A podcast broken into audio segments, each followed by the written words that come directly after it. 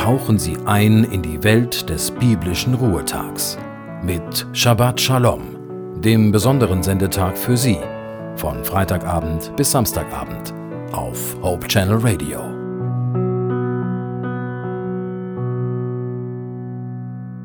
Hallo, ich bin Judith Olsen und Sie hören Hope Channel Radio mit dem Sabbatprogramm.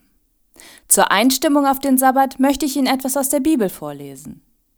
In Jesaja 43, Vers 11 steht: Ich, ich bin der Herr, und außer mir gibt es keinen Erlöser.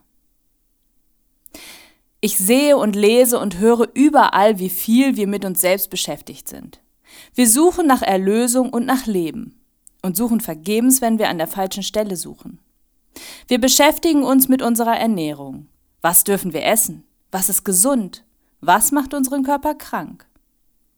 Es gibt Menschen, die so viel Zeit damit verbringen, sich über das Essen Gedanken zu machen, dass die Ernährungsfrage zur Religion wird. Sicher ist es hilfreich, wenn wir uns ausgewogen ernähren. Wir bekommen dadurch Kraft. Aber die Ernährung sollte nicht das Zentrum unseres Alltags sein. Es gibt Wichtigeres. Dass wir das Richtige essen, ist bei weitem nicht der wichtigste Punkt, wenn es um unsere Gesundheit und unser Wohlbefinden geht. Zufriedenheit, sich geliebt zu wissen, fröhlich sein. Das sind alles Punkte, die zu unserer Gesundheit dazugehören. Wir beschäftigen uns mit unserer Fitness, treiben Sport, um gut auszusehen. Überhaupt gut aussehen. Make-up, Pflegeprodukte, Friseurtermine und dergleichen mehr. Das alles macht uns schöner und wir fühlen uns besser. Aber es ist nicht des Rätsels Lösung. Wenn ich mir anschaue, wie viele Prominente sich ihre Gesichter und Körper von Schönheitschirurgen verpfuschen lassen, wird mir richtig gehend schlecht. Wenn ich sehe, dass eine gut aussehende Frau sich mit Botox behandeln lässt, nur um die paar Falten wegzubekommen, die jeder Mensch bekommt, wenn er etwas älter wird, dann macht mich das traurig.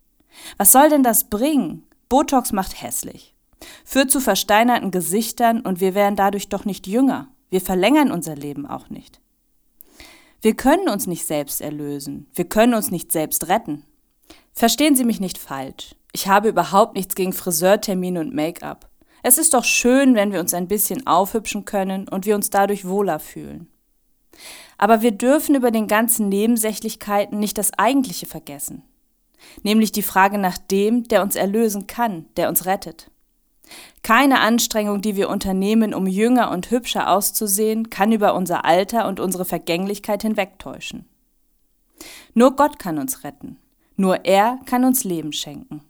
Außer ihm gibt es keinen Erlöser. Ich wünsche Ihnen einen gesegneten Sabbat.